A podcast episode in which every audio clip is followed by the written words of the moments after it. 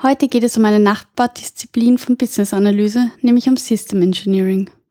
Dazu sprechen wir mit Mike Pfingsten, den vielleicht einige von euch von seinem Podcast kennen. Wenn ihr wissen wollt, was es mit Lastenheften und Pflichtenheften im System Engineering auf sich hat und welche Fähigkeiten man braucht, um komplexe technische Systeme mit Hardware und Software zu bauen, dann hört jetzt weiter. Sie hören den Business Analyse Podcast Wissen was zählt mit Ingrid und Peter Gerstbach www.businessanalyse.at. Denn Erfolg beginnt mit Verstehen. Ja, herzlich willkommen beim Business Analyse Podcast. Wir haben heute Mike Pfingsten zu Gast vom Zukunftsarchitekten. Hallo Mike. Hallo, grüße euch. Ein schönes Hallo nach Köln oder Genau. Wo steckst genau. du gerade? Heute Super. bin ich in Köln bei mir. Perfekt. Wir haben Mike kennengelernt über seinen Podcast, den Zukunftsarchitekten-Podcast. Können wir euch im Übrigen sehr empfehlen. Sehr spannender Podcast. Und ähm, wir wollen heute über den Unterschied zwischen System Engineering und Business Analyse ein bisschen quatschen. Ja, und da haben wir uns gedacht, ähm, zuerst mal, Mike, äh, würden wir uns freuen, wenn du dich einfach mal vorstellst, ähm, ja, wer du bist, was du machst und ja, dass die Hörer ein bisschen mehr von dir ähm, hören, mhm. falls sie nicht schon unseren gemeinsamen Podcast gehört haben, den wir vor ein paar Monaten aufgenommen hast, haben in deiner, in deinem genau. Podcast. Ja, äh, vielen Dank. Mm, zu meiner Person, ich bin von Hause aus Mechatronikingenieur, habe 2000 angefangen in der Automobilentwicklung als Embedded Softwareentwickler, habe damals das Kurvenlicht in die E-Klasse gebracht, eine ganz spannende Zeit, da war so Embedded Software noch ziemlich wild west. Und äh, bin aber aufgrund ja meiner meiner Herkunft, meines Interesses mehr und mehr in Richtung Projektmanagement gegangen, dann mehr und mehr Richtung Troubleshooting und Systems Engineering. Mhm. und habe 2005 entschieden, die Welt ist groß und ich will auf die Walz gehen, wie so ein Handwerker, habe ich dann einfach meinen Job dort gekündigt, den gut bezahlten, äh, karrierepotenziellen Job und bin auf die Walz gegangen. Bin halt als Freiberufler, als freiberuflicher Troubleshooter unterwegs gewesen, lange Zeit, habe äh, Projekte gerettet. Also wie so ein Feuerwehrmännchen in Entwicklungsprojekte reingesprungen und das Ganze wieder irgendwie auf die Straße gestellt. Das war so das, was ich lange, lange Zeit gemacht habe, im Grunde bis Ende 2013. Ich habe aber schon im Februar 2012 angefangen, mein Wissen zu dokumentieren. Also ich bin übers Podcasten gestolpert als Hörer, habe damals äh, den Einstieg gefunden über den Raumzeit-Podcast von okay. DLR. Weltraum interessiert mich halt persönlich extrem. Und dann irgendwann kam so der Gedanke, ja, äh, das kann, kann ich das auch? Und habe einen Freund gefragt, der hat gesagt, ja klar, brauchst kein großes Equipment für, geht, ist easy. Habe dann einfach begonnen, habe 2012 im Februar meine erste Episode online gestellt, bin jetzt in Summe bei 91 Episoden, laufe also jetzt auf die 100 zu, habe mittlerweile wow. auch über mehr als 100 Stunden Content da im Netz stehen, eben rund um Systems Engineering. Mhm. Coole jo. Sache, ja. Ich meine, wir haben ja damals deinen Podcast auch gefunden, weil wir geschaut haben, wir haben ja im Herbst äh, 2013 begonnen mit unserem Podcast und wir haben damals geschaut, wer macht dann eigentlich noch so einen Podcast in dem Bereich. Hm. Und ja, da, also ich sag mal so, im Requirements Engineering, Business Analyse gab es eigentlich noch nichts, außer eben, ja, dein Podcast, der eben mehr im System Engineering Bereich angesiedelt ist. Und für uns ist natürlich spannend gewesen, weil wir gesehen haben an den Episoden, dass die Themen relativ ähnlich sind, dass es viele Überlappungen gibt, natürlich auch einige Dinge, ähm, die anders sind. Mhm. Ja, und so haben wir dich dann damals ähm, kontaktiert. Haben wir schon eine Episode aufgenommen in deinem Podcast? Genau. Mhm. Ja. Was, was mich jetzt ähm, interessiert, wie würdest du denn System Engineering definieren? Also du nennst es ja Zukunftsarchitekten-Podcast, mhm. ähm, beziehungsweise System Engineering Leadership. Warum? Genau. Also ganz wichtig ist zum Verstehen und Verständnis, ich bin halt ein Kind, was so aus der Mechatronik, aus der Embedded-Welt kommt. Also Systems mhm. Engineering für mich ist etwas, was sich mit technischen Systemen beschäftigt, die irgendwo ähm, ja, so Hardware, also Elektronik, Konstruktion und aber eben auch Embedded Software beinhalten. Es gibt noch eine andere Definition von Systems Engineering, die geht stark in die IT-Ecke, da werden wir wahrscheinlich gleich auch noch mal ein bisschen drüber reden. Mhm. Ähm, das ist aber nicht mein Kernfokus.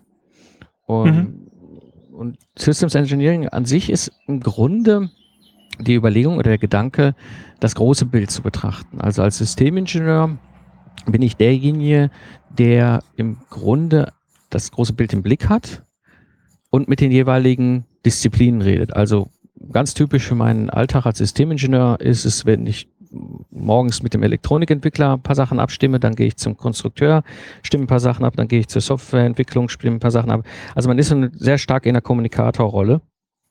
Ungefähr 70 Prozent mein, meines Alltags als Systemingenieur ist Kommunikation.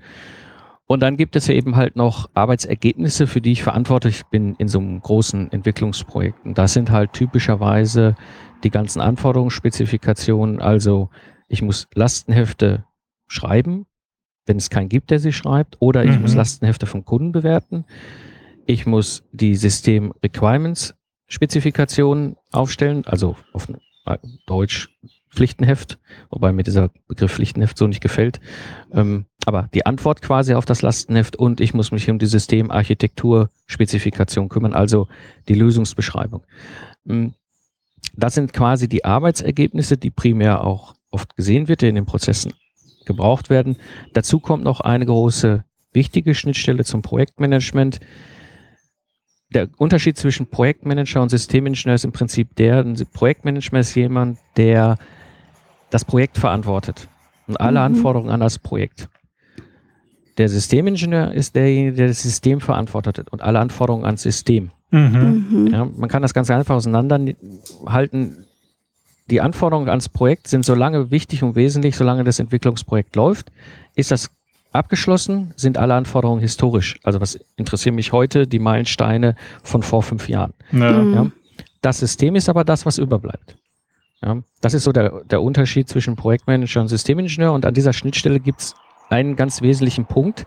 Das ist im Grunde die Aufwandschätzung und die Releaseplanung. Das heißt, ich als Systemingenieur muss halt sagen, okay, wenn wir so ein System entwickeln wollen, wie entwickeln sich in den verschiedenen Domänen, also Elektronik, Konstruktion, Software und den Subdomänen, äh, entsprechend der Reifegrad, sodass wir am Ende zum Ergebnis, also Ziel des Entwicklungsprojektes halt mit etwas rauskommen, was dem entspricht, was der Kunde haben will. Und da brauchen wir halt Aufwände und die muss ich halt auch abschätzen und das ist dann viel Strategiearbeit. Mhm. Das sind so, das ist so Systems Engineering und die Rolle des Systemingenieurs, meines Verständnisses nach. Okay, also du, du hast gemeint, dass du das ganze große Bild betrachtest, mhm. aber jetzt auch mehr mit den technischen, also innerhalb der technischen Systeme. Das ist ja, ja dann, glaube ich, auch der Unterschied zur Business-Analyse, ja. oder Peter, wie siehst du das? Ja, könnte man eigentlich gut so sehen, weil es halt in der Business-Analyse doch um das Unternehmen geht beziehungsweise häufig natürlich auch um IT-Systeme. Ich meine, ich glaube, da haben wir auf jeden Fall eine Überlappung, denn wo gibt's ja Software und IT-Systeme gibt's denke ich, überall. Mhm. Aber ähm, da würde mich mal interessieren, ähm, was ist denn so ein typisches Projekt oder Produkt, besser gesagt, oder System, was jetzt ein System Engineer baut? Mhm. Also ein ganz typisches System, was vielleicht jeder kennt, ist halt ein Einpack Elektronik. Ja, also das, was ihr beim Auto kaufen könnt, die ganz einfache Variante mit vier Sensoren hinten in der Stoßstange, was nur piept, wenn ihr rückwärts fährt, bis zu der aktuellen Stand der Technik High-End Ausstattung mit Kamera und automatischem Einparken. Also euer Fahrzeug vermisst quasi die Parklücke, sagt, ja, da kann ich einparken, dann sagt ihr nur noch, dann tu's und dann parkt das Auto selbstständig ein. Mhm. Das ist quasi ein System. Diese Systeme an sich sind schon recht komplex und sind in einem System von Systemen eingebettet in der Regel. Das System von Systemen ist in diesem Fall das Auto.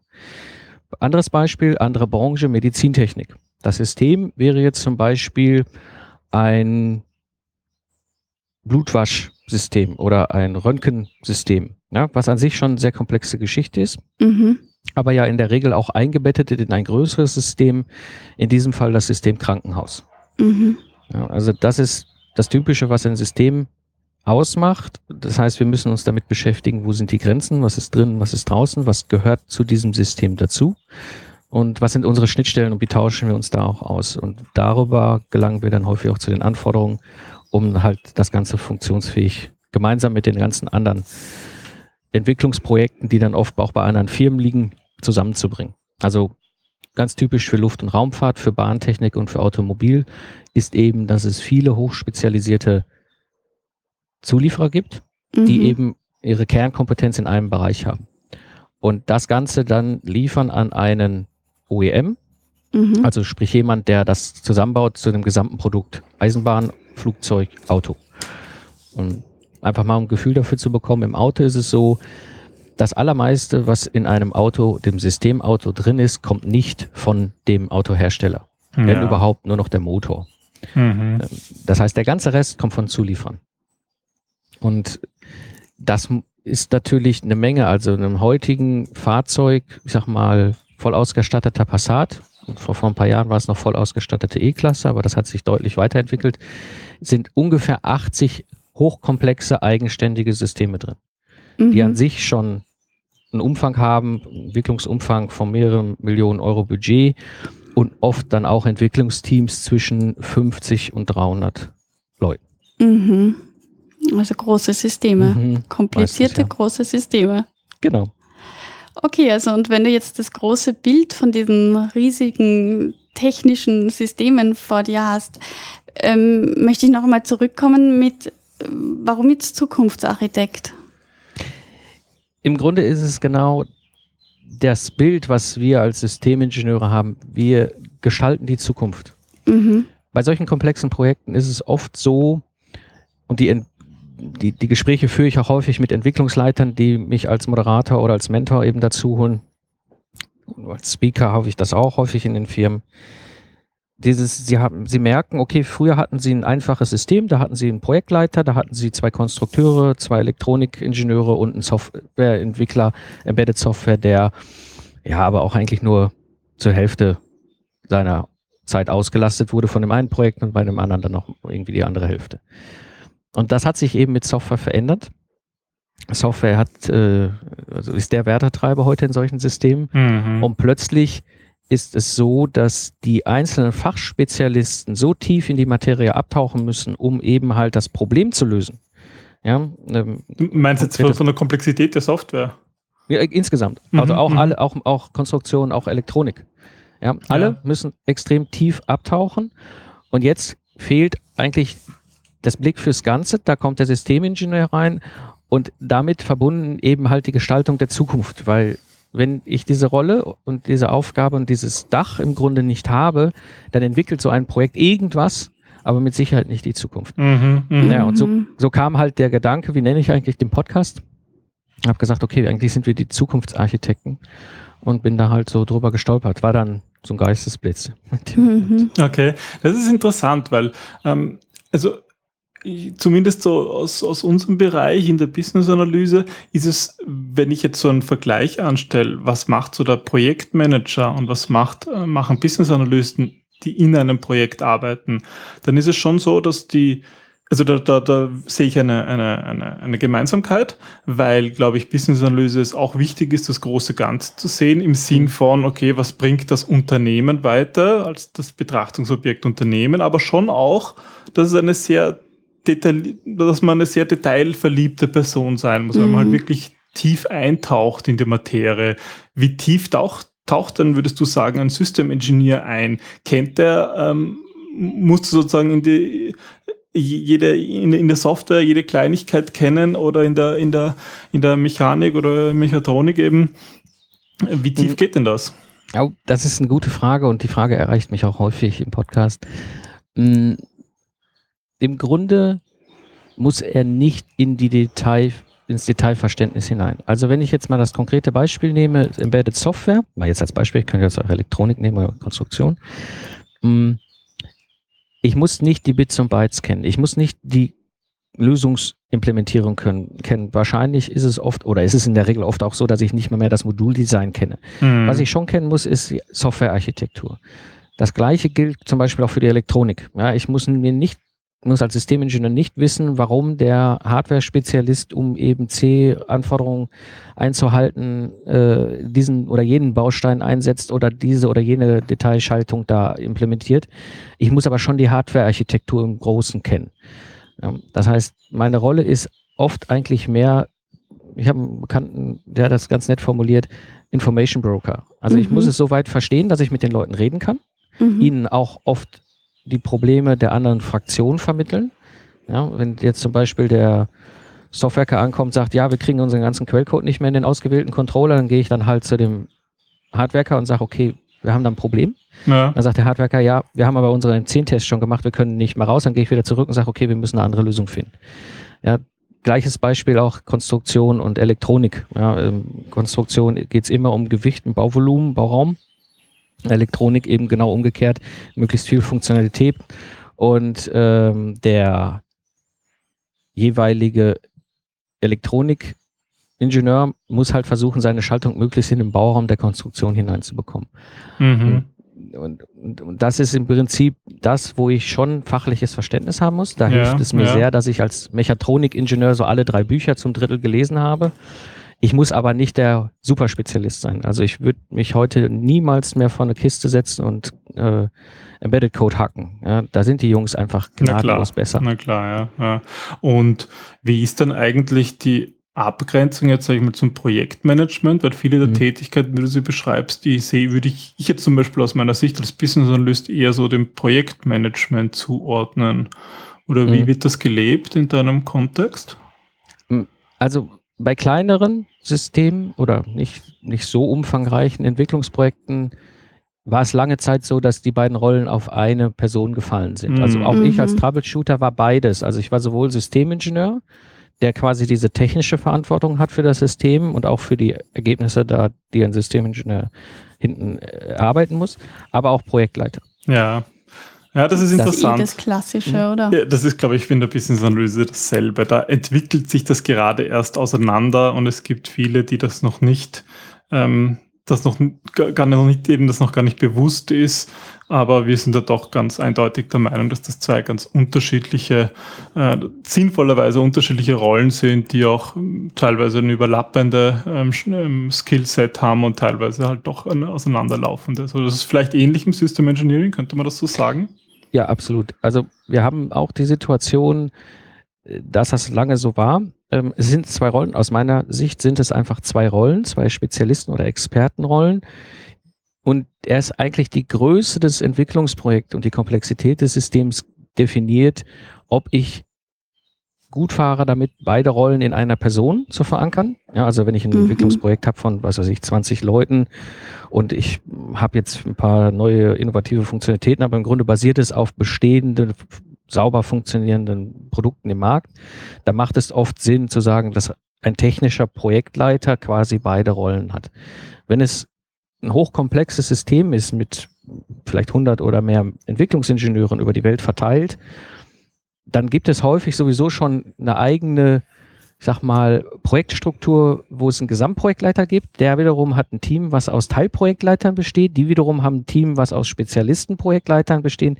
Die wiederum führen die Entwicklungsteams der jeweiligen Domäne.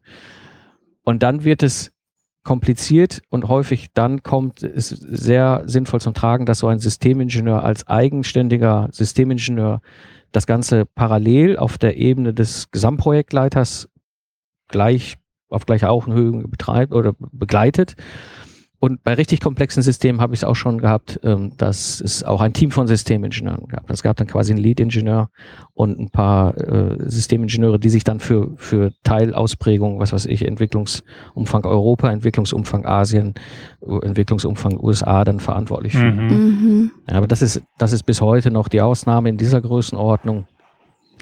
Ich sag mal, die meisten Projekte sind so genau jetzt an dieser Grenze, wo es kippt, wo sie merken so, ja, jetzt haben wir nach allen Regeln der Kunst Projektmanagement eingeführt und wir haben so große Projektstrukturen mit diesen Gesamtprojektleitern, Teilprojektleitern und ähm, Domänenprojektleitern.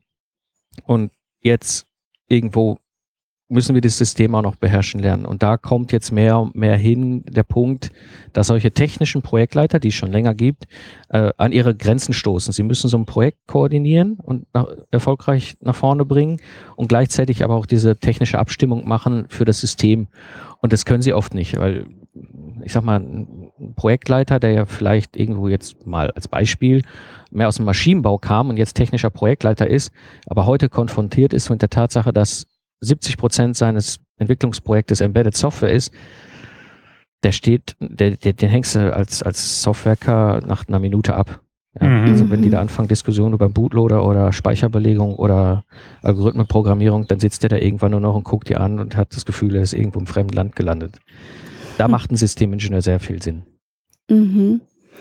Das ähm, finde ich interessant. Da sind ja auch viele Parallelen zum Business Analysten. Du hast ja auch am Anfang gesagt, dass ähm, die Aufgabe eines Systemingenieurs 70 bis 80 Prozent der, ähm, in, in der Kommunikation liegen.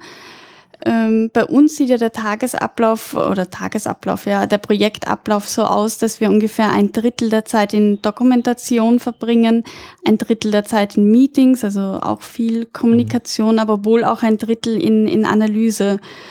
Ähm, wie sieht das beim Systems Engineer aus? Ist das ähnlich oder?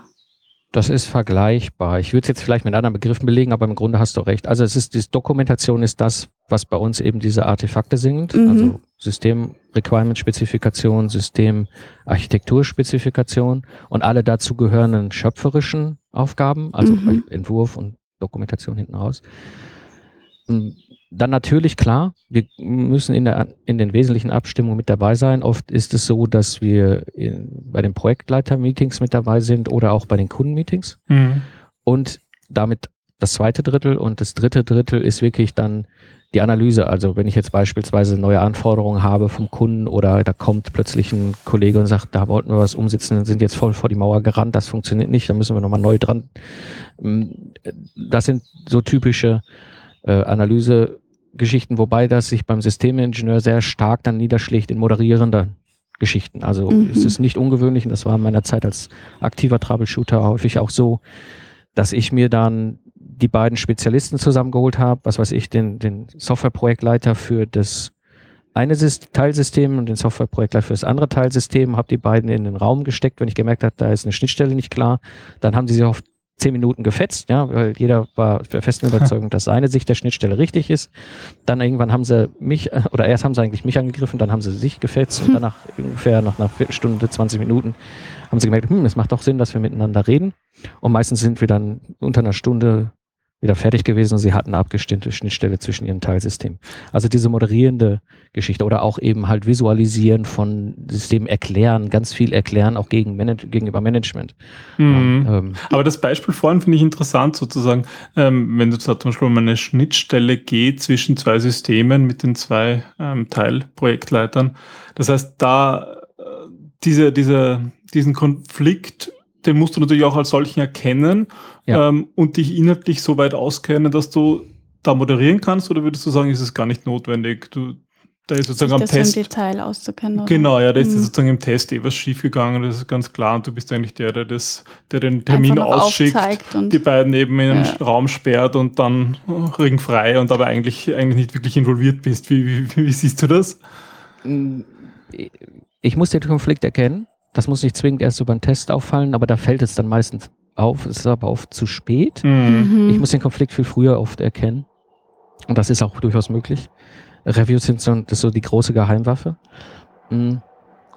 Ich kann nicht hingehen, einfach zwei Spezialisten in den Raum sperren und sagen, ich komme jetzt noch mal in einer halben Stunde wieder und dann seid ihr bitte fertig. Also ich muss als Systemingenieur einen hohen Skill haben, was Kommunikation angeht, was Moderation angeht, auch Führung. Deswegen hat der Podcast eben auch das Thema Leadership. Ich bin eine Führungsrolle. Ja. Also mhm. Ich muss auch Autorität oder Respekt Person sein, ja, weil wenn die mich nicht ernst nehmen, dann kann ich der beste Moderator sein, aber dann greifen die nur mich an. Mm, aber eben halt auch immer in dem positiven, respektvollen Miteinander diskutieren, ich sag mal, ringen um eine gute Lösung. Ich muss sie nicht im Detail verstehen. Das Einzige, was für mich immer dann wichtig ist, da diese Ergebnisse ja auch wieder auf mein System zurückspiegeln. Ja, wenn die mhm. sich da im mhm. Detail bei einzelnen Signale an ihrer Schnittstelle aus, lassen, dann weiß ich ungefähr, wie das wieder in meinem Gesamtsystem sich abbildet, ähm, zu erkennen, okay, die beiden haben jetzt vielleicht eine super Idee gehabt für diese drei Signale, aber die kann ich ihm auf Systemebene gar nicht bereitstellen. Da gehe ich dann ins Fachliche. Mhm. Aber ansonsten lasse ich denen Freiraum, weil die sind die Spezialisten, die wissen am besten, was sie brauchen. Mhm. Also viel Moderation, Menschenführung, äh, das ist etwas, das ist das, was ich heute mache. Also ich mache heute viel Moderation, Workshop-Moderation, äh, Coaching, also eben diese Begleitung des Troubleshooting habe ich lange Zeit gemacht, aber jetzt mit drei Kindern und nach acht Jahren, wo ich gemerkt habe, ähm, ja, es, es, ging mir so von der Hand, ich habe das so im FF äh, runtergerockt, dass ich auch nichts Neues mehr gelernt habe, auch, auch in internationalen Projekten, ähm, wo ich ausländische Entwicklungsteams von Deutschland ausgeführt habe. Ähm, nichts Neues mehr, da habe ich gesagt, okay, das reicht und mache jetzt primär diese Moderationsrollen. Ähm, das funktioniert wunderbar, weil das sind oft Skills, die bei Ingenieuren nicht zwingend von Hause aus mitgegeben sind. Mhm. Ja, das ist zumindest ein Vorteil, äh, Vorurteil, sage ich mal, was existiert. Aber ich würde auch sagen, dass sich das langsam ändert und auch in der Ausbildung schon berücksichtigt ja. ist. Aber so tendenziell. Ja. ja. Mhm. Aber also ähm, der große Unterschied zwischen ähm, einem System Engineer und dem Business Analysten ist eben das Betrachtungsbild. Der eine mhm. sieht das Ganze im System und der andere im Unternehmen. Würdest du jetzt sagen, dass bei der Zusammenarbeit eine Rolle mm, jetzt nicht dringlicher ist? Also es kommt ja eben auf, auf das Betrachtungsobjekt an, ob ich jetzt ein System betrachte oder äh, für ein Unternehmen eine Lösung. Aber mm, hast du Erfahrung in der Zusammenarbeit mit Business Analysten? Indirekt. Also ich bin als Systemingenieur natürlich primär in der Entwicklung eingebunden. Mhm. Aber in der Regel ist es halt auch einfach so, dass ich als Systemingenieur ja schon eingebunden bin in der Vorprojektphase. Also wenn es um die Angebote geht, wenn es um die strategische Ausrichtung dieses Projektes geht. Und da an der Stelle ist schon eine deutliche Schnittstelle zu sehen, hm, weil ich sag mal, wenn ich den Business Analysten richtig verstehe, und das war ja auch in der Episode, wo ihr damals bei mir im Podcast war, das, was ich verstanden habe, euer Betrachtungssystem ist das Unternehmen. Mhm und die strategische Ausrichtung in die Zukunft. Mhm. Und das hat natürlich einen großen Impact auf mich, der ja hinterher in den Entwicklungsprojekten begleitend dabei ist. Also da an der Stelle ist, denke ich, eine Zusammenarbeit zwischen dem Business Analysten und dem Systemingenieur unglaublich wertvoll für Unternehmen, weil wenn der Business Analyst sagt, das ist ein, ein, ein Weg, eine Zukunft äh, als Sicht des Systems Unternehmen und ich sage aber als Systemingenieur, das können wir gar nicht entwickeln, ähm, ist, ist da so ein, so, ein, so ein Punkt, wo sich beide wunderbar ergänzen können. Oder auch andersrum, ja, wo jetzt zum Beispiel der Business Analyst sagt, da ist ein Zukunftsmarkt, ja, also gerade das ganze Thema Embedded Software ist ja so in meinen Branchen halt das Thema der Zukunft, ähm, äh, wo vielleicht der Systemingenieur noch primär äh, fokussiert ist auf die Umsetzung der heutigen komplexen Systeme und dann aufwacht und sagt, ja, alles klar, stimmt, da müssen wir jetzt eigentlich dringend hin. Ich glaube, an der Stelle gibt es eine wunderbare Schnittstelle und würden sich beide wunderbar begleiten. Und ich bin auch bei euch, was die Skills angeht. Kommunikation, Dokumentation, all diese ganzen Dinge sind sie ähnlich. Ich glaube, wir sind einfach nur in einem anderen Systemkontext in Anführungsstrichen jetzt gerade mhm. unterwegs. Mag, ja, da mag es genau. sozusagen Projekte geben, wo man sich irgendwie berührt, mehr oder weniger, aber es sind einfach andere, andere Arten von Projekten, die durch Business Analysten und Systemengineers gemacht werden. Und die Einstiegsstelle ist eine andere, entschuldige wenn ich dich unterbrochen habe. Aber ähm, wenn ich dich richtig verstanden habe, Mike, dann bist du ja schon eher in der Akquisephase ähm, im Einsatz. In der Vorprojektphase, genau. Es kommt so ein bisschen auf die Art des Unternehmens an, ob es jetzt B2B ist oder ob es B2C ist, also mhm. wo sie Produkte für den Endverbraucher, ob das jetzt ein Industrieendverbraucher ist oder eine Privatperson, sei dahingestellt, aber die jetzt im Grunde keinen Kunden haben. Ja? Also beispielsweise der Bosch hätte jetzt den, den Mercedes als Kunden. Das mhm. ist klassisch. Also wenn ja, du im äh, B2B-Bereich sozusagen ist das, das klassisch. B2B, ja. genau. Und da ist es auch äh, so, so, nehme ich an, dass du schon vorher involviert bist und eben bei Lastenheft oder Vertragsgestaltung genau. zu tun hast. Genau. Also das ist das, wo ich heute viel mit dabei bin, wenn es überhaupt darum geht, die technischen Lasten zu erarbeiten. Gerade bei Unternehmen, die dann eher ein Produktmanagement und Marketing haben, die ja quasi als Ersatz den Kunden abbilden aber oft nicht in der Situation und der Rolle und auch in der Fähigkeit sind, solche technischen Analysen zu machen und das zu dokumentieren. Also sprich Lastenhefte zu schreiben, technische Lastenhefte. Mhm, mhm. mhm. Da ist es schon so, da kommt, glaube ich, auch oder da würde eine wunderbare Schnittstelle auch äh, sein, weil die Business Analysten ja quasi das als Unternehmensstrategie sehen mit dem Systemunternehmen, äh, während die Systemingenieure ja quasi die technischen Systeme sehen, die hinterher dann auch umgesetzt werden können müssen. Ja, ähm, und da dann, also ich habe mehrere Projekte in der Vorprojektphase äh, schon begleitet in meinem Leben als, als Moderator, als, als Workshop-Moderator, wo wir am Ende ein Ergebnis hatten, sowohl was denn die Anforderungen anging, wie auch die, die Aufwandsabschätzung, also wie viel Entwicklungsbudget muss denn das Unternehmen in die Hand nehmen, um dieses Entwicklungsprojekt ins Leben äh, zu setzen bzw. fertig zu bringen. Und dort konnten dann die Entscheider, die obersten Entscheider eben schon sehr, sehr früh für sich selber entscheiden, ob sie das wirklich machen wollen, strategisch. Ja, weil wenn ich jetzt rauskriege, okay, da kann ich ein neues System entwickeln und dieses System hat äh, ein, eine total tolle, innovative neue Idee und die da mit reinkommt und, und, und. Aber das kostet uns irgendwie 30.000, äh, 30 Millionen Euro Entwicklungsbudget, mhm. um hinten raus äh, dieses neue System zu erschaffen. Das werden wir niemals erwirtschaften und wir können es uns auch nicht strategisch leisten, damit ein neues Feld aufzumachen. Dann können die Unternehmen an der Stelle schon äh, ich sag mal, die Reißleiste alleine ziehen. Und das ist etwas, was ich auch oft als Feedback heute bekomme, ähm, wo Projekte auf mich zukommen, sagen, danke, gut, dass wir es nicht angefangen haben in die Serienentwicklung, sondern vorher uns klar war, das lohnt sich nicht. Das ist vielleicht strategisch oder wirtschaftlich unsinnig, überhaupt ein Entwicklungsprojekt anzufangen. Ja. Wo wir, ich sag mal, drei bis sechs Monate in dieser Vorprojektphase investiert habe, wo ich viel Coaching, viel Moderation gemacht habe. Und am Ende kam halt genau das raus, dass äh, diese Unternehmen das entschieden haben. Weil viel zu häufig habe ich als Troubleshooter genau die umgekehrten Fall ja, dann haben die Unternehmen halt angefangen und haben gesagt, ja, okay, jetzt äh, machen wir mal los. Wird nur 10 Millionen Euro, ach, vielleicht wird nur 2 Millionen Euro kosten Entwicklungsbudget. Wir setzen da mal fünf Mann dran. Äh, dauert, weiß ich nicht, 12 bis 15 Monate Entwicklungs- oder Projektzeit. So, und dann die letzten drei Monate vor Ende kommen sie äh, in den Punkt so, ja, Budget ist alle und die Anforderungen sind alle noch nicht erfüllt. Und das hätte alles viel, viel weiter vorne mhm. abgefangen ja. Ja, na klar, ja, das sind immer so. Ich meine, natürlich oft weiß man halt einfach vorne noch nicht so genau, man muss einmal die Erfahrung mhm. machen, um die Dinge, um so einen Reality-Check zu unterziehen. Also man wird natürlich später immer schlauer, aber so ja. tendenziell ähm, fehlt einfach oft ganz im Vorprojekt aus, aus unserer Erfahrung auch einfach die entsprechend geschulten Leute, die auch in der Vorprojektphase schon gewisse Fehler vermeiden können. Ja. Ja, ja, klar. Es muss erst die Basis geschaffen werden, um überhaupt weitere Entscheidungen treffen zu können ich, ich muss immer so schmunzeln, ähm, wenn ich so in meiner Branche, in meiner Branche ist gut, also in der mechatronischen Welt da unterwegs bin, ja. egal welche Branche. Wenn jemand von uns privat ein Haus baut, dann geht er erstmal zum Architekt, dann werden die Pläne gewälzt, dann werden die Anforderungen geklärt, dann macht der Architekt den ersten Entwurf, dann werden das nochmal geguckt, dann wird nochmal diskutiert, dann macht er einen zweiten Entwurf, einen dritten Entwurf, bis wir alle sich so dahin gebracht haben, das kann ja durchaus ein Prozess sein, der auch über Monate geht, und zu sagen, okay, das ist dann unser Haus. Mhm. So, aber nur als Architekt, also als Entwurf. Ja, und dann sagt der Architekt, das kostet jetzt 300.000 Euro, um dieses Haus da in die Gegend zu setzen. Und damit gehe ich zur Bank. Und darauf basiert ja auch die Entscheidung, will ich dieses Haus bauen oder nicht. Oder gehe ich vielleicht hin und mache jetzt nicht das Luxus-Marmorbad, sondern vielleicht die eine Version drunter und spare mir 20.000 Euro.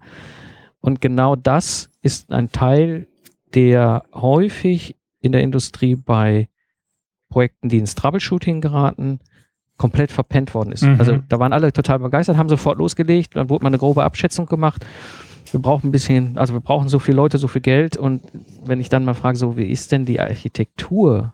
Mhm. Wie, wie, ist denn, also das fängt dann ganz einfach bei der ersten Frage an, so hier, Flipchart, da sitzen zehn Entwicklungsleute in dem, in dem Workshop, ich mache das Flipchart dahin, machen einfach einen Kasten mhm. auf das Flipchart und sagen, so, jetzt definieren wir das System, was ist drin, was ist draußen. Mhm. Und wenn ich dann Projekte erlebe, die dann schon so zwei Drittel ihrer Entwicklungsphase durchhaben und mich angucken, sagen, weiß ich nicht, hm. dann merke ich schon deutlich, da ist viel, viel früher irgendwo genau dieser Teil nicht gemacht worden. Mhm. Und das führt in Teufelsküche. Mhm. Ja, das ist auch, auch die Erfahrung, die wir immer wieder machen, weil es irgendwie mm, es, es werden dann wesentliche Dinge auch schnell übersehen. Es werden auch mhm. wesentliche Stakeholder vergessen zu befragen und Oh ja. das, das kostet einfach Geld, Nerven, ja, und, und das Projekt ist von vornherein irgendwie zum Scheitern verurteilt. Ja. Also mir gefällt das, das Bild von dem Hausbau ganz gut. Weil es eben, ja, es ist, es ist witzig, wenn man dann sozusagen, ich glaube, das ist auch so eine Art Denkfehler. Wenn man als Privatperson würdest du immer ganz anders entscheiden als eine Rolle jetzt im Unternehmen Mhm. und auch ganz Mhm. anders denken. Und das ist irgendwie oft schade. Ja, ja wie du also es ist häufig so, it's not my money. Ne? Mhm, genau, Also so ist ist es, ja. Mhm. Und äh, das nächste, was ich dann häufig auch damit verbunden habe, wenn wir jetzt ein Bild von einem Hausbau äh, haben, wenn ich mir dann so eine Systemarchitektur angucke, ist die dann häufig auch sehr stark irgendwie selbst gewachsen und würde dann als Haus aussehen, irgendwie die Garage ist auf dem Dach, ja, und äh, die Küche ist irgendwo im Keller und äh, Wohnzimmer ist in der ersten Etage und also in einem Haus wäre uns das völlig klar, dass das sinnlos ist. Mhm. Mhm. Aber so stimmt, entstehen ja. diese Architekturen dann und da fängt dann hinter das Problem an. Da erhöhe ich in einem komplexen System exponentiell weiter die Komplexität und kann es Mhm. hinter nicht mehr beherrschen. Ich kann hinter auch nichts mehr ändern, weil es gibt so viel Hidden Links, so viel, so viel Dinge, die da miteinander verwoben sind. Wenn ich da jetzt irgendeinen Teil verschieben würde, Mhm. weiß ich gar nicht, wie sowas in ein System hinter noch reagiert. Mhm. Das ist es, ja. Das ist wirklich, das ist die Schwierigkeit dran. Also ich hatte auch schon mal in den, ich bin jetzt 14 Jahre im Job, acht Jahre lang war ich äh, Troubleshooter. Ich habe auch in diesen acht Jahren zwei Kunden schon beim Start des Troubleshootings innerhalb der ersten zwei Wochen gesagt, so wisst ihr was, meine Empfehlung ist, macht einen Deckel drauf. Mhm. Ja, das ist jetzt lieber ein äh, Ende mit Schrecken als ein Schrecken ohne Ende. Mhm. Der Gesichtsverlust ist hinterher viel, viel größer. Mhm. Ja. Ist es so, dass du als Systems Engineer ähm, auch im Vornherein, also dass du konfrontiert wirst mit, das ist das Lastenheft vom Kunden, Ja. ähm, schau dir das mal an und, und Ja. mach uns mal einen Vorschlag oder ja, doch. Also ich, ich muss immer mal unterscheiden, das ist die Rolle des Systemingenieurs als angestellter Systemingenieur im Unternehmen Mhm. und jetzt oft auch in meiner Rolle als externer Spezialist, Moderator, Speaker. Mhm. Aber wenn ich mal jetzt auf die Rolle des Systemingenieurs gucke, ist das ein Job. Also es war auch als Troubleshooter lange Zeit für mich völlig üblich, dann kriege ich dann Lastenheft von beispielsweise VW Mhm. für irgendein technisches System, was in irgendein VW hinein entwickelt werden soll. Das sind dann 40.000 valide Anforderungen. Die muss ich alle durchgehen. Ja, Die muss ich Mhm. bewerten. Ja. Im besten Fall hat sich das Unternehmen schon Gedanken gemacht dazu. Ähm, aber häufig ist es so, dass sie das nicht getan haben. Mhm. Und dann kommst du, also das ist sozusagen der Einstieg des, des System Engineers. Als genau. Also das ist dann der Einstieg, ähm, wo ich als als Troubleshooter, ja, äh, da müssen wir jetzt mal unterscheiden. Ähm, wenn ich als Troubleshooter reinkomme, haben die Projekte meist für sich erkannt, so irgendwie hier unser Budget ist zu Ende und der Kunde ist nur noch am Schreien und wir kriegen es einfach zeitlich nicht mehr hin und wir brauchen jetzt irgendeinen, der uns innerhalb der nächsten sechs Monate das Ding noch so weit aufs Gleis stellt, dass wir da hinten rauskommen. Da gehört es dazu, dass ich mir so ein Mhm. Lastenheft natürlich durchlese und auch mir ein Bild mache. Das ist aber nicht die eigentliche Lastenheftanalyse, die ein Systemingenieur typischerweise ganz am Anfang macht. Ja, ich mache nicht mehr eine Bewertung Mhm. ja, dieser Lastenhefte. Ich gehe meistens dann nur noch auf Änderungen ein. Also das alte Lastenheft, dann kommt plötzlich noch ein neues und dann äh, gehe ich nochmal hin und, und ändere, äh, mache eine Differenzbetrachtung. Das können die Tools ja wunderbar. Egal welche Hersteller, die haben in der Regel so eine Diff-Funktion und dann gucke ich mir nur noch die Änderungen an und kläre dann ab, ob diese Änderungen okay sind. Mm, Aber ja, Mhm. es gehört zu der Aufgabe eines Systemingenieurs in seiner Rolle, auch Lastenhefte zu bewerten. Oder gar zu schreiben. Ja, weil Mhm. Produktmanagement und Marketing eben nicht in der Lage ist, ein technisches, sauberes Lastenheft mit allen Lasten valide zu beschreiben. Das sind Kaufleute oder beziehungsweise Wirtschaftsleute, die eher eine ganz andere Aufgabe haben, nämlich den Endkunden zu verstehen. Und so ist dann oft der Systemingenieur derjenige, der eigentlich in der Abteilung Entwicklung angesiedelt ist, dies dann aber im Auftrag Mhm. quasi vom Produktmanagement tut, spart uns hinter dann häufig die äh, Sys- System Requirements Specification, weil wenn ich die gemeinsam schon Entwicklung und Produktmanagement eine, eine problembeschreibendes Dokument, also Anforderung, dokumentiere, muss ich ja nicht nochmal eine Antwort aus der Entwicklungssicht dagegen setzen. Ja, da kann man sich dann auch was sparen. Na klar, Mhm. ja, Genau. wenn das schon sauber Ja. gemacht worden Also, ist und eben das. Das ist das, was ich heute solches- in der Rolle oft begleite als Moderator oder als Coach, wo die Projekte das dann selber tun und ich Mhm. ihnen dabei helfe, dass es von Anfang an auch richtig rum aufgleisen. Mhm.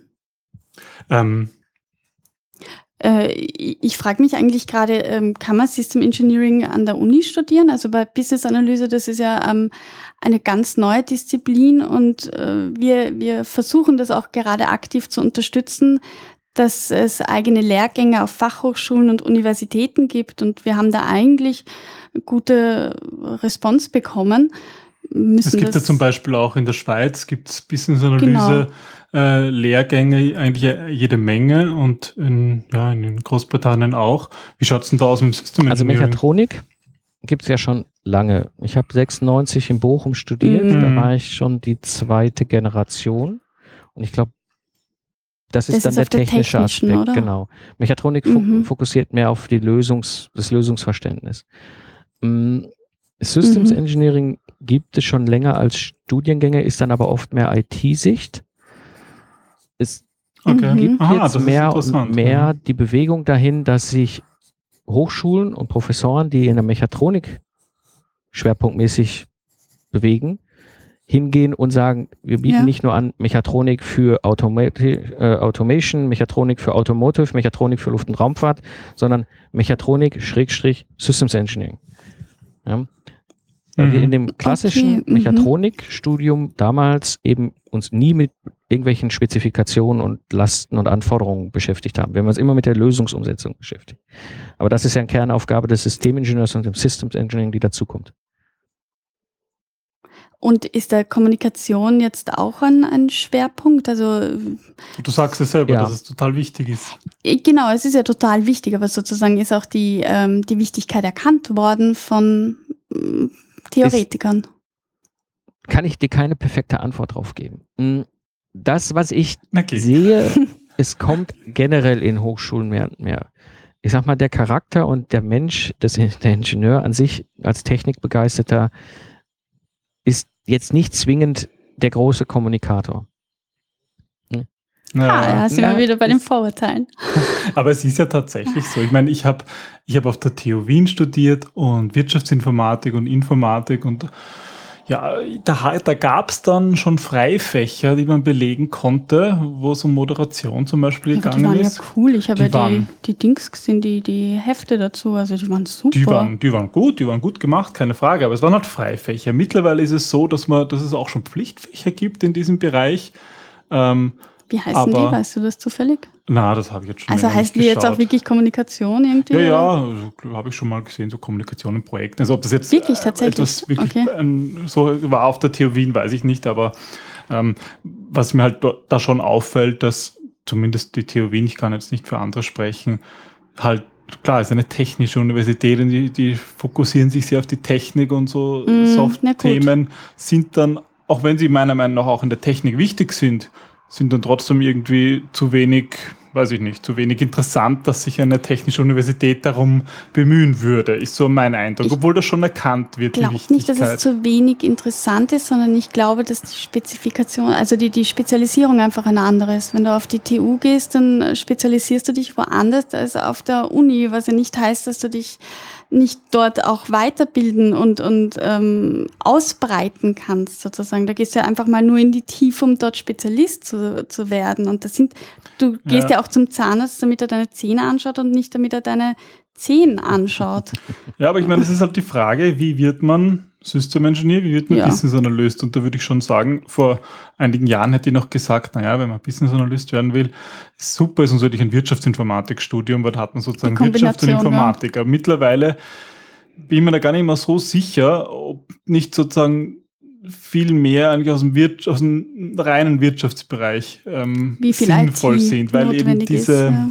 diese Beschäftigung mit dem Unternehmenszweck relativ wichtig ist. Beim System Engineering Mike könnte ich mir jetzt vorstellen, da wäre das ja eigentlich, da würde es doch auch sehr gut in das Portfolio von einer technischen Universität ja, passen, absolut. oder? Also ähm, ich merke es mehr und mehr, dass es der Wunsch über die Ingenieure kommt. Ja, also viele, die okay. sagen, oh, mhm. jetzt merke ich, okay, ich habe lange Zeit mich mit fachlichen Dingen beschäftigt, ich möchte mehr dieses so mhm. Social Skills. Mir fehlt da was. Bei mir war es so, ich habe lange Zeit die HTW mhm. in Berlin begleitet und habe einen Masterstudiengang als Dozent zum Thema Systems Engineering ähm, gelehrt. International, da waren 35 Studenten dabei, drei waren aus Deutschland, der Rest kam aus der ganzen Welt, Indien, Russland, Südamerika, mhm. überall her. Auch schön gemischt, ne? Also nicht so wie es früher bei mir war, so irgendwie kein Mädel, nur Jungs. Und ich finde es wunderbar, wenn Mädels auch technische Berufe ergreifen. Mm, die, mhm. den habe ich in dem Vorlesungssemester auch eine Vorlesung aktive Kommunikation verpasst. Ja, weil das für mich gehört gut. das einfach mit da rein. Und auch, also auch interkulturelle Kommunikation, das ist ja nochmal ein anderes Thema. Mhm. Ja, ja. ja. Gerade in Projekten. Ja, wenn man Projekte macht, mit wo dann die Entwicklung mit verschiedenen Kulturen auch. Also und, ich, ich habe das auch, mhm. zu oft auch schon in Deutschland erlebt. Wir sind als Deutsche beziehungsweise deutschsprachige äh, Gesellschaft oft sehr direkt in unserer Art und Weise, wie wir miteinander kommunizieren. Das ist auch völlig mhm. okay. Das sind wir gewohnt. Ja, wenn ich mit einem anderen Kollegen in der Entwicklung äh, gut klarkomme, dann ist es auch überhaupt kein Problem, dass ich dem mal sage, hör mal, Hans, das war Mist. Also das war richtig Bockmist. Das, da, da müssen wir nochmal ran. Ja? Das kann ich mit einem arabischen Entwicklungsingenieur schon nicht mehr tun.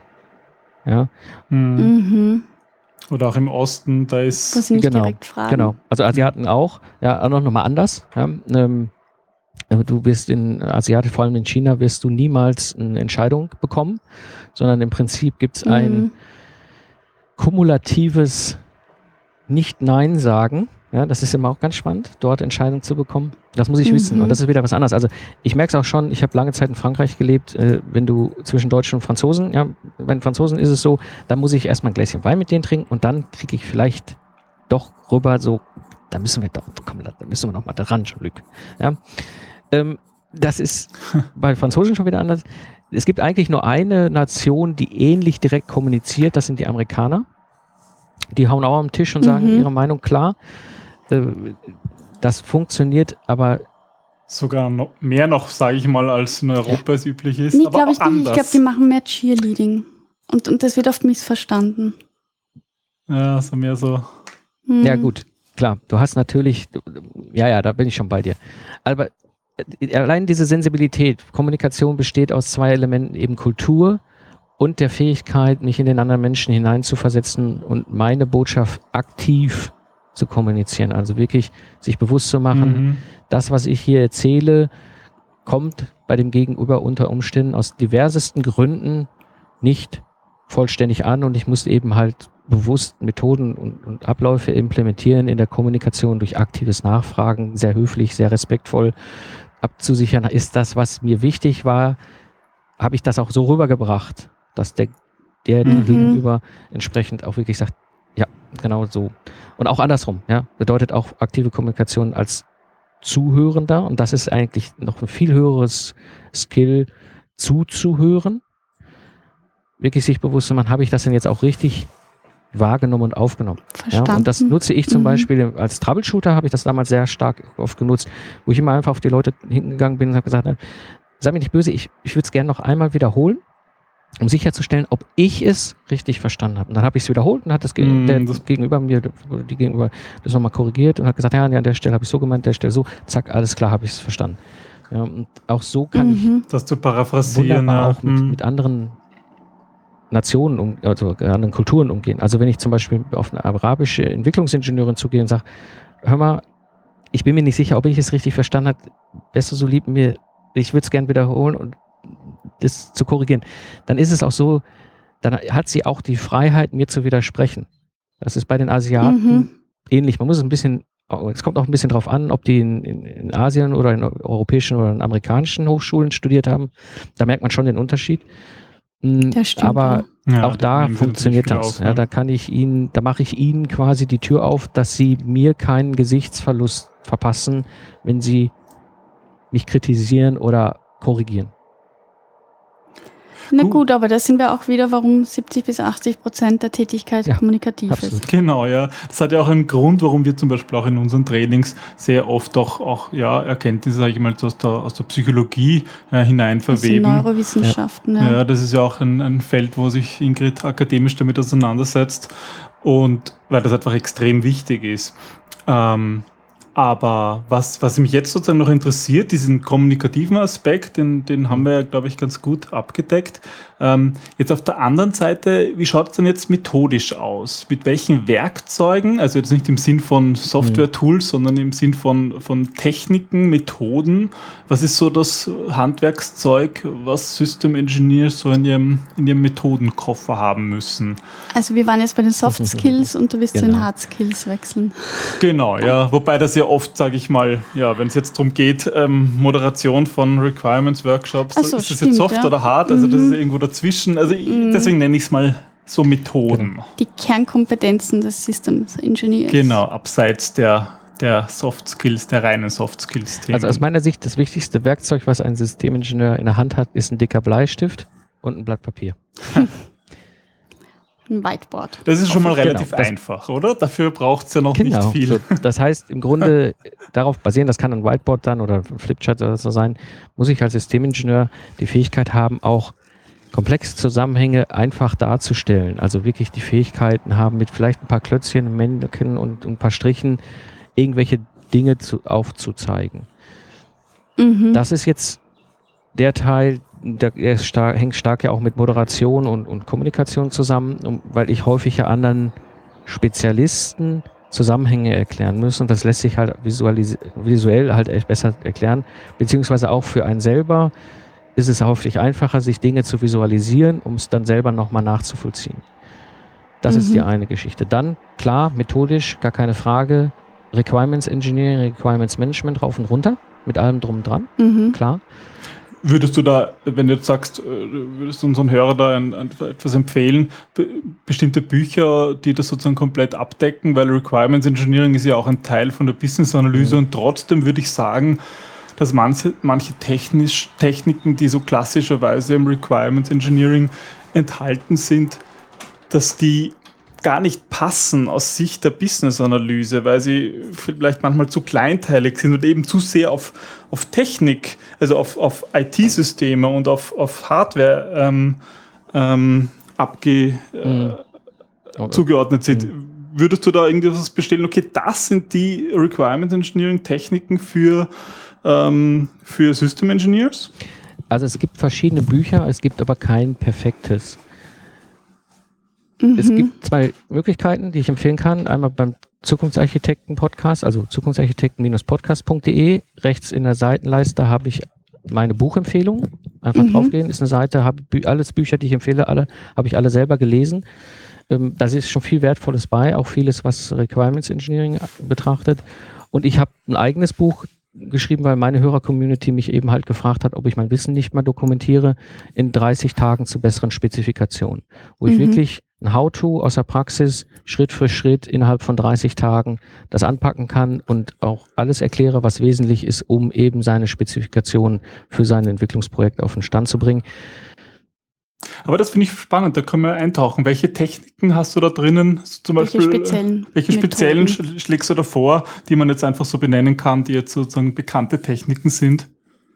Also das Allerwichtigste ganz am Anfang ist erstmal sich einen Plan zu machen. Das heißt, was ich da nutze, ist ein Kanban-Board, wo ich mir eben halt draufschmeiße, was an verschiedenen Teilen so einer Spezifikation will ich denn halt überhaupt jetzt mal in den nächsten 30 Tagen wegarbeiten. Weil mhm. ohne das okay, also Planung. Planung, Planung, Steuerung ist Kanban-Board. Mhm. Ja. So, dann muss ich halt hingehen, wirklich Lastenheft analysieren, um mhm. wirklich zu sagen, diese Lasten sind okay, da gibt's Rückfragen, das lehne ich ab. Ja, also wirklich sich klar zu machen, was sind meine Lasten. Das ist nicht immer einfach. Also wenn ich ein, zum Beispiel ein Lastenheft von VW kriege, dann ist mir klar, das, was sie mir da gegeben haben, ist etwas, was aus deren Sicht freigegeben ist. In anderen Unternehmenskontexten, vor allem so mit Produktmanagement als Ansprechpartner, sind es dann häufig eher irgendwelche PowerPoint-Folien, irgendwer hat mal drei Mails dazu zusammengeschrieben, es gibt vielleicht irgendwo einen One-Pager, der zusammengeschrieben worden ist. Das muss ich mir dann alles holen und erstmal überhaupt verstehen, was ist denn so der Wunsch, die Last an das System. Ja, was für, was für äh, Erhebungsmethoden setzen da System Engineers ein? Um genau das zu, zu, diese Information zu bekommen? Also äh, die, die wichtigste Erhebungsmethode ist natürlich erstmal Fragen. Ja. Mhm. mhm. Wie ich wirklich hingehe und sage, okay, was hast du denn dazu? Was hast du denn dazu? Ich gehe jetzt mal ganz bewusst auf dieses Beispiel ein, wo ich jetzt kein fertig freigegebenes Lastenheft bekomme. Mhm. Ja, da ist es wirklich so, da muss ich hingehen zu den verschiedensten Leuten und mir die Sachen abholen. Ja, und da muss ich meistens auch zwei, dreimal hingehen, weil entweder fällt Ihnen noch was ein oder ich merke aufgrund der Analyse dessen, was ich da habe, kann ich ähm, mir selber Bild machen, da fehlt noch irgendwas. So, das ist, das ist wirklich erstmal überhaupt einen Überblick zu verschaffen, mhm. was ist denn da. Der nächste Schritt, den ich mache, ist der sogenannte System Footprint. Also eine Visualisierung. Das mache ich in einer mhm. Workshop-Form, wo ich quasi mir die Leute zusammenhole in einem Workshop. Das ist ein, ein Canvas, also ein großes, große weiße Fläche, eingeteilt in verschiedenen Teilen, wo ich erstmal mit, der, mit dem gesamten Projekt kläre, wer ist euer Kunde, wer ist euer Nutzer, was für einen Nutzen stiftet das System, ähm, wie liefert ihr den Nutzen, über welche Ausprägungen des Produktes, über, über welche Use Cases, hinten raus, wie wird der Nutzen erschaffen, über welche Kernfunktionalitäten, welche Kernkomponenten, welche Systemschnittstellen. Mhm. Verbunden damit dann eben nochmal mit der Abklärung der sogenannten technischen und, und Stakeholder Constraints. Also welche Einschränkungen, welche Vorgaben habe ich, um überhaupt mal ein großes Bild zu verstehen. Und daraus basierend kann ich dann wirklich abklären, wo fehlt mir denn was von dem, was mir die Kollegen gegeben haben. Hängt da vielleicht ein Zettel drauf, wo alle gesagt haben, das ist eine ganz wichtige Funktion. Ich finde aber nirgendwo eine Anforderung dazu beschrieben. Unter Umständen müssen wir die dann noch nachdokumentieren. Das ist mhm. im Grunde erstmal der Schritt hin, um überhaupt mal das ganze Thema vollständiges Verständnis, vollständige Analyse solcher Spezifikationen zu machen. Und im nächsten Schritt geht es darum, die Systemarchitektur zu entwerfen, also wirklich zu sagen, okay, was ist denn eine sinnvolle Systemarchitektur? Oft ist es auch so, dass ja Dinge vorgegeben sind, dann kann ich ja schon mal gucken, was ist denn schon da, was macht denn da schon Sinn. Da mhm. nutzen wir als Beschreibungssprache häufig SysML, es kommt aus dem Systems ja. Engineering, ist so ähnlich wie UML, ist daher abgeleitet, mm, um, um das Ganze zu visualisieren als gemeinsame Sprache. Mhm. Und das ist, äh, ist spannend da einzuhaken, weil zum Beispiel das wäre so ein, ein Beispiel, finde ich, wo ich sage, dass man in der Business-Analyse zwar oft UML erwähnt, also da ist es also eher UML, was relevant mhm. ist, ja, aber in der Praxis es immer schwierig ist, also ich, ich es selten eigentlich in der Kommunikation mit Stakeholdern verwende. Äh, nämlich auch, auch die technischen Stakeholder, also weniger, weniger bekannt, als man gemeinhin annehmen mag, außer mhm. vielleicht bei, bei studierten Software Engineers, mhm. aber halt bei, ich sag mal, in Richtung in Richtung Anforderer sind, ist das einfach nicht brauchbar. Also da braucht es sozusagen andere Dinge zur Kommunikation. Deswegen sage ich ja, als, als Business Analyst ist es gut, wenn man das kann, wenn man UML kann und zum Beispiel mal ein Klassendiagramm zeichnen kann, aber eher für den eigenen Analysezweck und nicht um das zu kommunizieren. Ähm, wie ist das? Ist das zum Beispiel SysML im System Engineering? Ist das etwas, ja, das ist eine gemeinsame Sprache von allen Beteiligten. Wie würdest du das beschreiben? Hm, ja, wir müssen zwei Dinge voneinander trennen. Das eine ist die Problemsicht, das andere ist die Lösungssicht erstmal. Mhm. Die Problemsicht bedeutet, ich beschreibe das zu lösende Problem. Also das ist quasi klassisch Requirements, System Requirements oder Customer Requirements, also Lastenheft, die ja. erstmal nur in der Problemsicht existieren, unabhängig von irgendwelchen Lösungsvorgaben. Und dann gibt es die Lösungssicht da habe ich natürlich die Aufgabe, die Lösung zu beschreiben. Und da kann mhm. ich sie mhm. klassisch beschreiben, indem ich irgendwie ein Visio nehme oder ein Flipchart oder sowas. Oder eben in eine Struktur gehe, wo andere dann hinterher wieder meine Zeichnung interpretieren können, weil sie wissen, Elemente, die ich da in diesem grafischen Darstellung verwende, haben eine gewisse gemeinsame Bedeutung für alle. Und die Semantik, die mhm. bekannt ist. Die Semantik, ja. genau. Mhm. Aber eben nach hinten raus zu den Spezialisten, nicht ins Management. Ins Management würde ich, wenn überhaupt, nur einen Ausdruck mitnehmen, aber hinterher nochmal als Klötzchen auf dem Flipchart erklären. Also das ist immer die Frage, wen adressierst du mit dem?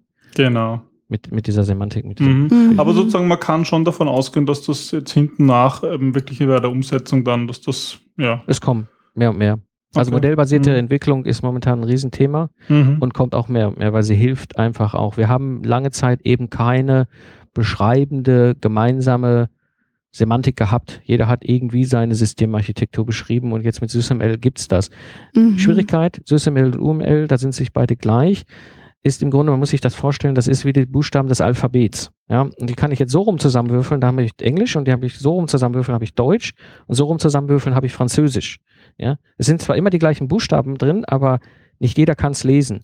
Das mhm. heißt, jedes Unternehmen, was sich mit SysML beschäftigt, muss sich auch erstmal darüber Gedanken machen, wie nutze ich denn die einzelnen Elemente von SysML, aber dann ein gemeinsames Verständnis für alle. Mhm. Ja, das ist mhm. ganz wichtig. Und da ist UML halt ähnlich. Das ist einfach nur ein Baukasten äh, von Elementen und die Interpretation obliegt quasi der Festlegung des Unternehmens. Ja. Mhm.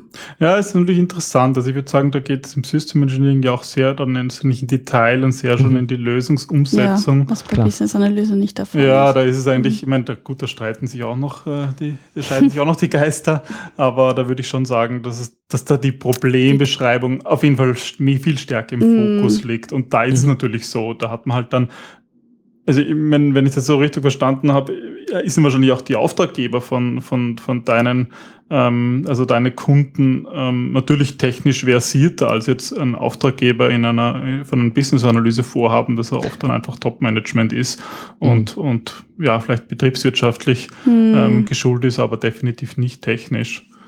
Also es, es, kommt auf die Ebene und auf, auf die Domäne an. Also wenn ich mit den umsetzenden Entwicklungsteams zu tun habe, ist das eigentlich nicht so ein großes Problem. Wo ich natürlich immer hingucken muss, ist in der Kommunikation zu Entscheidern, weil die klassische Entscheiderstruktur im großen mittelständischen Unternehmen im Ingenieurskontext, also im Entwicklungsbereich, ist ja gewachsen über die Jahrzehnte. Das heißt, häufig sind Leute im Bereich Entwicklungsleitung, Direktionsebene, Vorstandsebene als Ingenieure von mhm. der Herkunft Maschinenbauer.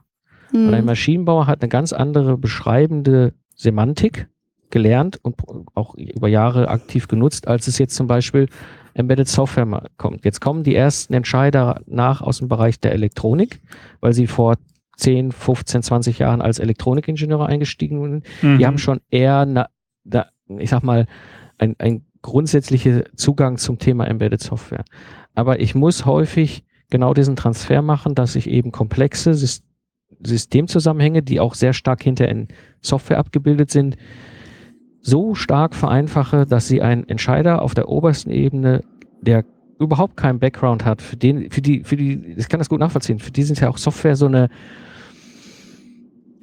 ja, so ein, so eine undurchdringliche Wolke. Mhm, ja. so äh, schwer greifbar. Und unglaublich schwer greifbar. Es ja. ist nicht, es ist nicht, also es ist im wahrsten Sinne des Wortes nicht begreifbar. Also ein Konstrukteur kann sich hinter seine Konstruktion in der Hand nehmen und sagen, ja, die mhm. Biegung und das Gehäuse, das sieht alles schön aus und so. Mhm. Elektroniker kann das auch, der kann hinter seine Platine in der Hand nehmen und so, ja, die Abstände zum Rand und Biegekräfte und Positionierung der Bauteile und so weiter, sieht gut aus.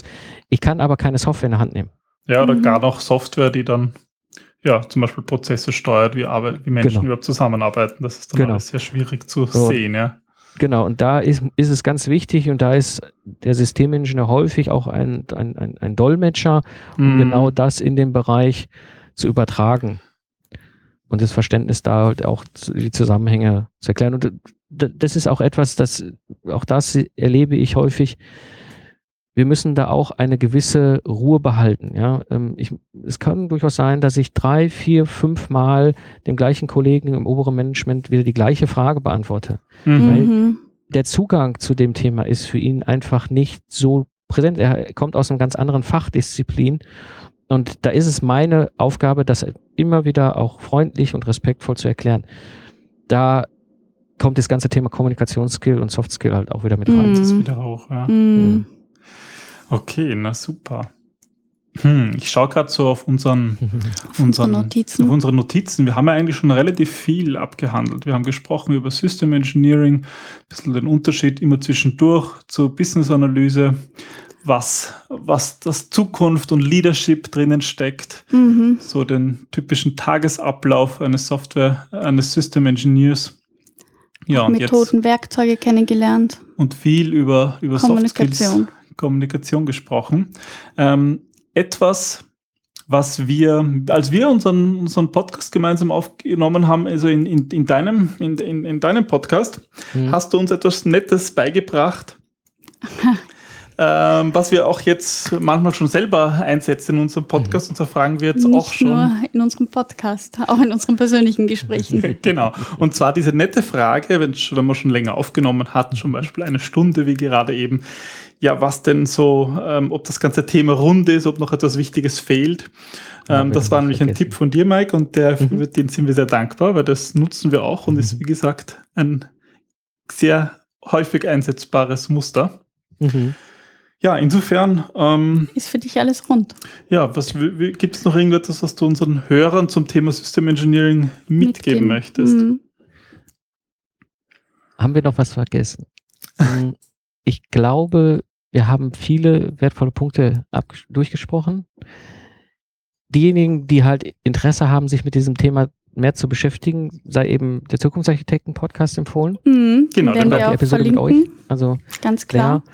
Und eine Sache, die ganz, ganz wichtig ist, vielleicht nochmal das Thema Methoden, haben wir ganz kurz gestreift. Reviews, Reviews, Reviews. Es ist die mächtigste Waffe, die ich habe als Systemingenieur, um halt zum einen halt vollzeitig Fehler zu finden und auch Korrekturen einzuleiten, wie aber auch das System zu verstehen. Mhm. Also geht hin, reviewt eure Ergebnisse, helft anderen dabei äh, und, und schafft gemeinsam was Neues.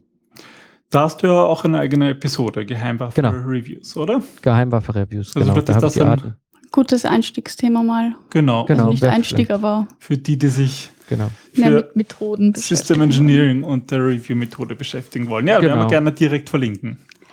Genau, es gibt, die, gibt den oben in dem Menü den Bereich Starte hier und da habe ich auch mal so ein paar Episoden, also zu mhm. Systems Engineering, zu Methoden und so weiter. Einfach mal rumstöbern und einfach mal schauen. Da ist mit Sicherheit viel Interessantes bei. Es lohnt sich definitiv. Dankeschön. Super. Ja, ja das ist immer schön, eine Folge zu machen von Podcast-Kollege zu Podcast-Kollegen. Immer gerne. Sagen wir herzlichen Dank. Ja, danke. Herzlichen Dank an euch. Und schöne Grüße nach Köln. Ja, danke. Schöne Grüße nach Wien. danke. Tschüss. Tschüss.